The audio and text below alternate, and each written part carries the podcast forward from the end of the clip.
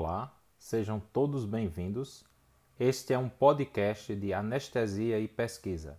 Eu sou Fabiano Timbó, criador do curso prático de redação de artigos acadêmicos que se encontra na plataforma Hotmart e pode ser acessado através do endereço http bit.ly barra curso artigo. O tema de hoje será a importância do cálculo do tamanho da amostra. A primeira estatística que qualquer pesquisador faz ainda na fase de projeto é o cálculo do tamanho da amostra. Ou seja, é o número mínimo de participantes necessários para que o evento não ocorra na pesquisa ao acaso. A importância do cálculo não é somente saber quantos irão participar, mas também para estimar o tempo da pesquisa, prever os gastos, assim como a possibilidade do recrutamento e auxiliar na criação de estratégias para o recrutamento. O cálculo ele deve ser sempre feito nas pesquisas que envolvem seres humanos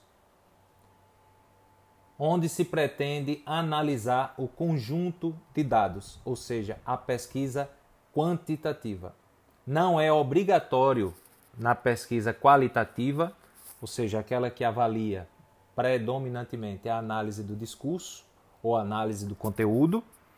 E nos estudos com animais, é recomendável que seja feita da mesma forma que nos estudos em humanos, porém ocorre um, uma, em alguns casos, a originalidade do tema com o animal é tão grande que não existem dados que deem suporte ao cálculo. Como fazer? O cálculo ele deve ser feito em dois momentos.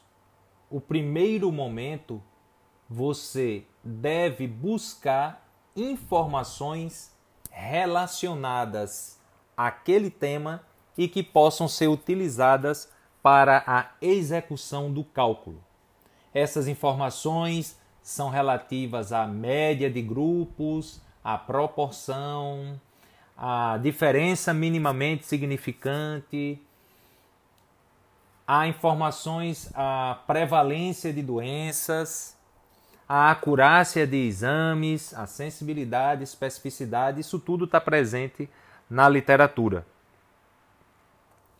Uma boa fonte de avaliar as informações é através da leitura de artigos de revisões sistemáticas e meta-análises, onde essas informações já devem estar prontas, dissecadas e à disposição de qualquer pesquisador ou de qualquer pessoa que deseje executar o cálculo.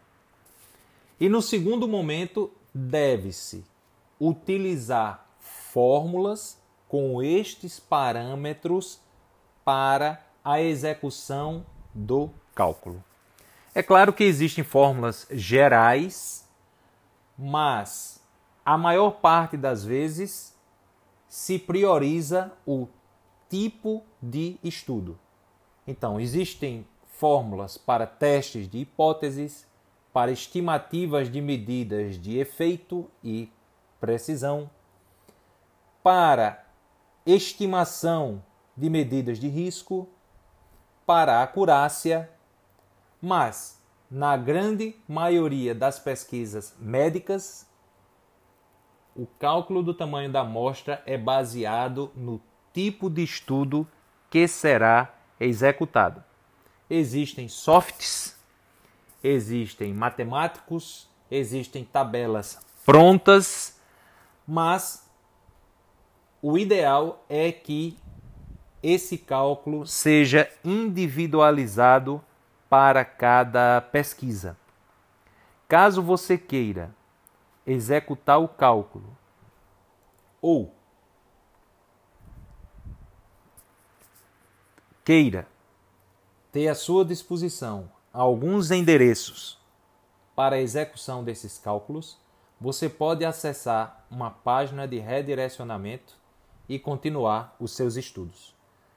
Acesse http dois pontos, barra, barra, tinyurl.com barra timbó cálculo. Espero que você tenha gostado e caso queira entrar em contato comigo, o meu e-mail é fabianotimbó.yahoo.com.br. Até a próxima. Um abraço. You know, man.